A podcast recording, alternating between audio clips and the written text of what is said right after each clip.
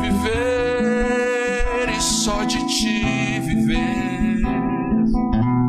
Morrer ansioso por te ver.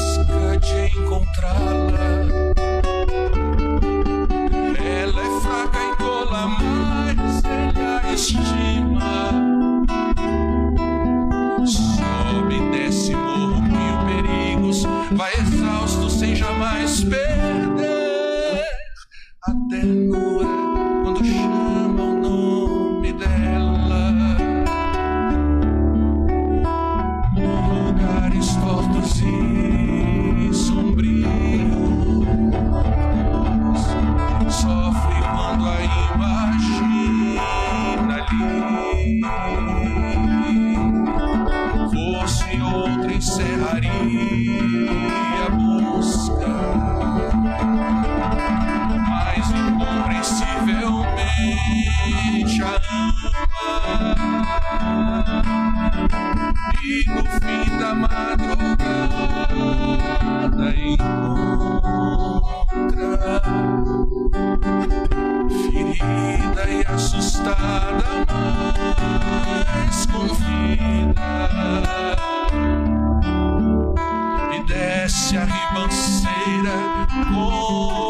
Como aos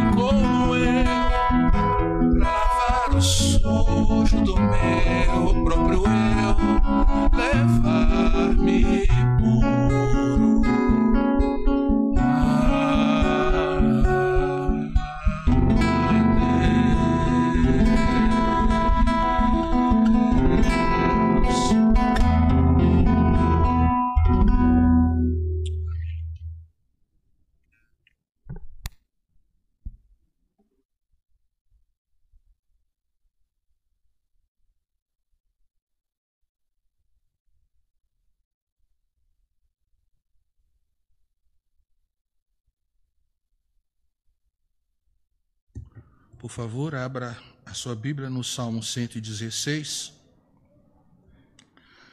Que eu tenho uma per... eu não, o Senhor tem uma pergunta bíblica para lhe fazer nessa noite. No Salmo 116, nós vamos lê-lo inteiro, mas não agora. O verso 12 Salmo 116, verso 12, nos traz essa pergunta e desafio: Que darei ao Senhor por todos os seus benefícios para comigo? Que darei ao Senhor por todos os seus benefícios para comigo? Senhor nosso Deus, nós te louvamos por nos dares essa noite uma oportunidade de ações de graças a Ti, de pararmos um pouco, refletirmos na nossa vida e nos lembrarmos que tudo nos vem de Tuas boas mãos. E também, Senhor, para exortar, exortarmos os nossos corações a serem agradecidos. exortarmos os nossos corações a serem gratos, a serem contentes, satisfeitos com as bênçãos que o Senhor tem nos dado. Abençoa, Senhor, esse momento de reflexão na tua palavra, que o Senhor mesmo fale aos nossos corações segundo a tua santa vontade, em nome de Cristo. Amém. Nós fazemos muito bem em ter esse culto de gratidão, pelo menos uma vez por ano. Mas, na verdade, isso aqui, meus irmãos, é um paradigma do que deve ser o nosso dia a dia, de como deve ser a nossa vida diária. Uma vida que reflita a cada momento isso aqui, a exposição das bênçãos de Deus representada. Aliás, essa mesa está maravilhosa. Parabéns aos irmãos que fizeram. Maravilhosa. Isso, isso aqui é uma, isso aqui é um, um exemplo de ações de graças a Deus, uma mesa bonita dessas. Mas a nossa vida deve ser constantemente um colocar, não é, na prateleira as bênçãos de Deus e agradecer a Ele. Isso, meus irmãos, pelo seguinte, porque o Senhor Deus, ele deve ser realmente adorado, ele deve ser louvado, porque se nós não fizermos isso, se nós não agradecermos o Senhor, nós estamos roubando a sua glória, nós estamos ferindo a sua glória, porque ele é digno de ser adorado. Então, toda vez que nós nos calamos quanto à nossa gratidão, nós estamos ofendendo ao Senhor Deus. Nós estamos privando o Senhor da sua glória. Então, é um privilégio nosso agradecer, é uma bênção, mas é também um dever. Porque veja o que diz é, Romanos capítulo 1, é,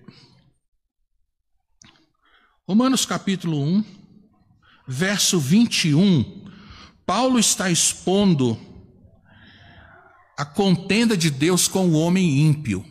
Paulo está expondo por que a ira de Deus se manifesta diariamente sobre os ímpios. E veja, irmãos, vejam que impressionante isso. Vejam, vejam que Paulo fala aqui no verso 21 uma das queixas do Senhor Deus, porquanto, tendo conhecimento de Deus, não o glorificaram como Deus, nem lhe deram graças. Veja, o Senhor Deus tem isso contra a humanidade, contra o homem ímpio. Vocês não me agradecem, vocês não me dão graças. Então veja, nós fomos convertidos, nós fomos feitos igreja de Cristo para glorificar a Deus. Afinal de contas, qual é o fim principal do homem? O fim principal do homem é glorificar a Deus e deleitar-se nele para sempre. Essa é a razão da nossa existência, a gratidão. Nós fomos criados para exaltar o nosso Senhor por tudo aquilo que ele nos dá.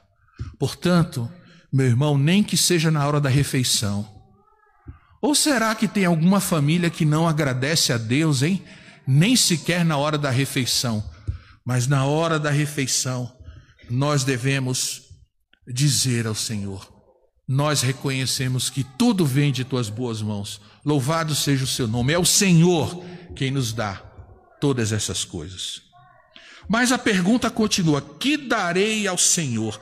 Então, Davi passou um, um, período de muita aflição na sua vida, de muita perseguição, de desânimo, de depressão, mas ele orou ao Senhor, ele pediu ao Senhor. Então veja, se nós lermos o salmo inteiro, essa resposta é, vai se encaixar, essa pergunta, não é? E a resposta também se encaixará perfe perfeitamente. Diz assim: Amo ao Senhor porque Ele ouve a minha voz e as minhas súplicas. Que maravilha! É um Deus que ouve ouve a nossa oração diariamente. Você sabe disso, meu irmão? Que privilégio isso! Porque inclinou para mim os seus ouvidos, invocá-lo-ei enquanto eu viver. Então a gente ora a Deus e olha, ele, não é? A figura que Davi usa, ele, ele se inclina para ouvir a nossa oração, o nosso clamor. Laços de morte me cercaram e angústias do inferno se apoderaram de mim. Caí em tribulação e tristeza.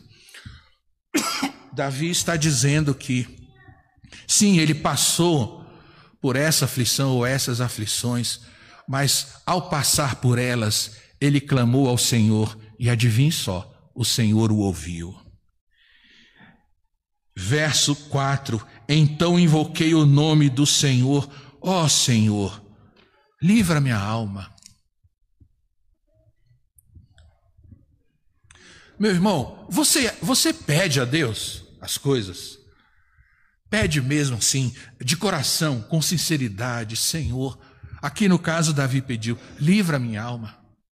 Ou será que você pensa assim: ah, Deus é muito ocupado, não é? Eu sou um pecador, eu sou um crentezinho tão insignificante. Como é que Deus vai, vai dar importância para um, um pedido meu desse? Peça, viu? Peça com fé, porque Ele é Deus que se inclina para ouvir as nossas orações. Verso 5: Compassivo e justo é o Senhor, o nosso Deus é misericordioso. O Senhor vela pelos simples pelos simples, pelos humildes, pelos tolinhos, por aqueles que. Calvino, ao comentar esse texto, ele fala eh, que os simples são pessoas ingênuas que não percebem que os perversos o estão usando, o estão explorando, não é? É aquela pessoa simples que é explorada por superiores, por homens maus, mas o Senhor vê. E o Senhor que vê, ele diz: ele vela pelos simples. Achava-me prostrado e ele me salvou. Volta minha alma ao teu sossego. Isso aqui é é lindo. Volta minha alma. Como você está essa noite, meu irmão? Tudo bem, eu sei que você veio aqui agradecer. Ótimo, fez muito bem. Mas lá no fundo mesmo do seu coração, como está a sua alma? Como está o seu coração diante de Deus? Por um acaso você anda inquieto? Por um acaso há uma preocupação corroendo você por dentro? Há um problema, uma, uma coisa que, que para você parece insolúvel? Clame ao Senhor e confie nele e diga isso Volta, minha alma, ao teu sossego, pois o Senhor tem sido generoso para contigo. Lembre-se das bênçãos de Deus, lembre-se dos livramentos que Ele já lhe concedeu no passado. É claro, nós não conseguimos contar as bênçãos de Deus, não é? No Salmo 103, Davi também fala: Não te esqueças de nenhum só dos seus benefícios. Mas como é que a gente vai lembrar se se nós estamos, irmãos, cercados por cima, pelos lados, por baixo, não é? A, a, a extensão do amor de Cristo por nós é, é, uma, é uma coisa de profundidade, né? de largura, da altura do amor de, de Cristo por nós. É um negócio que a gente não consegue contar. Mas eu lhe digo uma coisa: a gente deve tentar, sabia? Deus se agrada se nós pelo menos tentarmos lembrar de algumas bênçãos, e nós tiver, termos essa confiança no Senhor. Volta minha alma ao teu sossego. Verso 9: Pois livraste da morte a minha alma, das lágrimas os meus olhos, da queda os meus pés. Andarei na presença do Senhor na terra dos viventes. Eu cria, ainda que disse, estive sobremodo aflito. Eu disse na minha perturbação: todo homem é mentiroso que darei ao Senhor por todos os seus benefícios para comigo? Eis a resposta de Davi: Tomarei o cálice da salvação e invocarei o nome do Senhor. Cumprirei os meus votos ao Senhor na presença de todo o povo. Havia uma cerimônia judaica antiga, desde o tempo da lei, que era realmente um dia no ano que havia uma festa de gratidão. E o chefe de família tinha um um cálice em que ele oferecia uma, uma libação ao Senhor, um, um, um, sacrifício né, de derramar, assim como Davi lá na caverna de Adulão, quando os seus valentes trouxeram aquela água do poço de lá de Belém, né?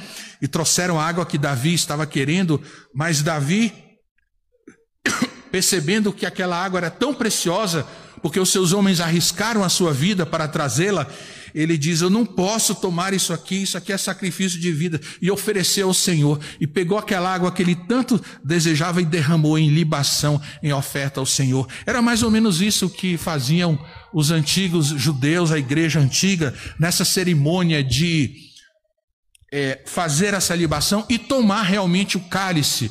É, o, o chefe da casa tomava o primeiro gole, é tão semelhante à ceia, né? Tão semelhante. Não, não é coincidência. O chefe da casa tomava esse cálice de salvação porque eles se lembravam da saída do Egito. Por isso que era chamado de, é, de do cálice da salvação. Porque ao, ao celebrar esse dia, os judeus agradeciam a Deus pelo livramento do Egito. Então o chefe da casa tomava e depois os, os outros tomavam também. Então Davi diz: Tomarei o cálice da salvação e invocarei o nome do Senhor. Cumprirei os votos ao Senhor na presença de todo o seu povo. Muito bem. Mas o que faremos nós que somos essa igreja agora da nova aliança, que não temos mais a lei? Como é que a gente pode agradecer a Deus? A gente não tem mais essa cerimônia e ela não faria mais nenhum sentido, não é? Depois da volta de Cristo. Como é que a gente pode responder a essa pergunta? Bem, nós vamos respondê-la no Salmo 50. Nós vamos respondê-la é, aqui lendo uh, o, qual é a vontade do Senhor Deus quanto a isso no próprio Salmo 50. Veja, é, o Senhor Deus está aqui conversando com o seu povo, está tendo uma, uma conversa com o seu povo, está confrontando o seu povo. É, então veja, é, eu vou ler a partir do verso 7. Escuta, povo meu, e eu falarei, ó Israel, e eu testemunharei contra ti. Como assim? O Senhor vai testemunhar contra Israel, o que significa isso? Eu sou Deus, eu estou lendo Salmo 50, verso 7. Eu sou Deus, o teu Deus. Ah, muito bem. Então, eu estou testemunhando contra ti, mas o que, que eu estou testemunhando? Não te repreendo pelos teus sacrifícios, nem pelos teus holocaustos continuamente perante mim. Muito bem, os judeus estavam fazendo certinho, cumprindo a lei, oferecendo sacrifícios, muito bem. Não é contra isso que o Senhor Deus tem essa, essa questão contra o seu povo. Verso 9: De tua casa não aceitarei novilhos, nem bode dos teus apriscos, pois são meus todos os animais do bosque, e as alimárias aos milhares sobre as montanhas. São meus. Então você está oferecendo isso a mim, mas isso aqui, isso tudo é meu. É que nem, né? Há, há crentes que acham que fazem muito quando dão o dízimo, né? Acham que se justificam de muita coisa e, e diz: puxa, veja, eu sou um dizimista fiel. Meu amigo, você está devolvendo uma mínima parte àquele que é dono de tudo. É privilégio seu ser um dizimista. Mas veja só, verso 14, verso 11: Conheço todas as aves dos montes, e são meus todos os animais que pululam no campo. Se eu tivesse fome, não to diria, pois o mundo é meu, e quanto nele se contém. Acaso, como eu carne de touros ou bebo sangue de cabritos? Veja agora, essa é a parte que eu quero chamar a sua atenção no Salmo 50. Como é que a gente pode agradecer ao Senhor, né? Pelas suas bênçãos. Verso 14. Oferece a Deus. Veja, é o Senhor Deus dizendo a Israel. É o Senhor Deus dizendo ao seu povo: Oferece a Deus sacrifício de ações de graças e cumpre os teus votos para comigo. Invoca-me no dia da angústia e eu te livrarei e tu me glorificarás. E que maravilha isso! Meu povo, me ofereça sacrifícios de ações de graças, ou seja, sejam agradecidos. Sejam agradecidos. Não adianta você apenas sacrificar a ovelha lá, eu quero o seu coração. É, é incrível isso, né? Mas Deus quer relacionamento. Ele quer relacionamento. Não adianta simplesmente você cumprir os seus deveres cristãos. Deus quer o seu coração, meu irmão. Ele quer a profunda gratidão do seu coração, o seu reconhecimento. É claro que nós não podemos dar a Deus. O que, que a gente vai dar a Deus por todos os seus benefícios? O que, que nós temos? Não temos nada. Aliás, nada é nosso, porque nós estamos no universo do Senhor Deus. Tudo é dele, ele sustenta a nossa vida, a nossa alma, o nosso corpo. Mas uma coisa Deus quer: gratidão, ações de graças. E veja o verso 23 agora, ainda nesse é, é, ainda nesse Salmo 50, veja como a gente pode responder a pergunta que foi feita. Que darei ao Senhor por todos os seus benefícios? O que me oferece sacrifício de ações de graças? Esse me glorificará. E ao que prepara o seu caminho, dar-lhe-ei que veja a salvação de Deus. Pois é isso. É, como que a gente pode é, o que, que a gente dará a Deus por todos os seus, que darei ao Senhor por todos os seus benefícios. Não pense em dar coisas suas, porque Deus, na verdade, não precisa de nada. Olha, o sustento da causa de Deus, da igreja de Deus, é privilégio nosso participar disso, da expansão do reino de Cristo, quando a gente estiver com Ele na eternidade, que a gente olhar para essas coisas, a gente vai ver o privilégio que, que a gente teve com aquele nosso dinheirinho, né, o dízimo ou, ou, um pouco mais, e as ofertas que demos, isso ajudou ao crescimento reino de, do reino de Cristo. Mas o que ele tem preparado para nós é tão maior, né? É, foste fiel no pouco. É, vem, filho meu, foste fiel no pouco. Mas olha só o que eu tenho preparado para você. E quando a gente vir a herança que está reservada a nós, ela será tão desproporcional, ela será tão gigantesca ao pouco que a gente fez, que a gente só vai ter um sentimento naquele momento: puxa, por que eu não fiz mais? Por que eu não fiz mais? Muito bem. E nós encerraremos então agora com Hebreus 13, 15. Hebreus 13, 15. Mas antes, é, Oséias 14, 2, também vamos.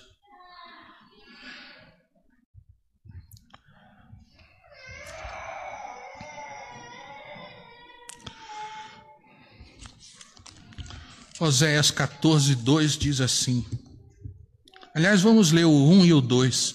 Oséias, né? Antes de Joel e depois de Daniel, meio difícil de achar nesses nossos dias de celular, não é? Mas é o mesmo assunto, é a mesma resposta. Volta, ó Israel, para o Senhor teu Deus, porque pelos teus pecados estás caído. Tende convosco palavras de arrependimento e convertei-vos ao Senhor Dizei-lhe: perdoa toda iniquidade, aceita o que é bom, e em vez de novilhos, os sacrifícios dos nossos lábios. E por fim, então, encerrando essa meditação, Hebreus 13, 15. Hebreus 13, 15. É tão conhecido, não é? é veja, nós temos esse privilégio. O, o Senhor Deus também não aceita a gratidão do ímpio, do descrente. Por quê? Porque ele não tem acesso a Deus. O descrente não, não tem. Não, ele não quer, Ele não faz, e se quisesse não poderia, porque a gente só tem acesso a Deus, até mesmo para agradecer, através de Jesus Cristo, através do sangue de Cristo. Olha o privilégio nosso. Não, você pensa que o mundo de repente poderia reconhecer o Senhor Deus e agradecer todas as. Não, não, não pode. Não pode. Porque nós só alcançamos o coração de Deus com nossas orações e a nossa gratidão através do nosso único mediador, Cristo. Portanto, eu encerro essa palavra com Hebreus 13, 15, que diz: Por meio de Jesus, pois, ofereçamos a Deus sempre sacrifício de louvor, que é o fruto de lábios que confessam o seu nome. É isso que Deus quer, meu irmão. Mas nós somos esquecediços, nós somos preguiçosos, nós somos negligentes. Eu sei de tudo isso. E eu sou o primeiro dessa lista. Mas nós precisamos diariamente em algum momento parar e agradecer a Deus, primeiro pela bênção indizível, inefável da salvação em Cristo Jesus. E aí deveremos nos lembrar de algumas coisas presentes, não é? Recentes que Deus tem feito e agradecer a Deus, porque nós, se não agradecermos a Deus, estamos ferindo a sua glória estamos desprezando a sua glória. E o que o Senhor Deus quer de nós é isso. É, é uma coisa que nós podemos fazer. Os crentes podem fazer isso. Nós podemos a qualquer momento irmos à Sua presença e agradecermos as Suas bênçãos. Que darei ao Senhor em troca de todos os seus benefícios? Isso aqui. Reconheça, enumere. Você não vai conseguir ser abrangente na enumeração, mas coloque alguns itens. E acima de tudo, faça isso de todo o seu coração. Agradeça a Deus e reconheça: vem de ti, vem de tuas mãos. O Senhor é bom, o Senhor ouve as orações. Que Ele assim nos abençoe, em nome de Cristo. Posso cantar mais umas, umas três ou quatro canções? Como é que está o nosso tempo aí? Vamos cantar mais, mais três canções então.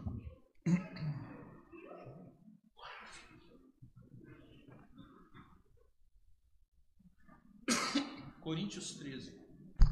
Coríntios 13.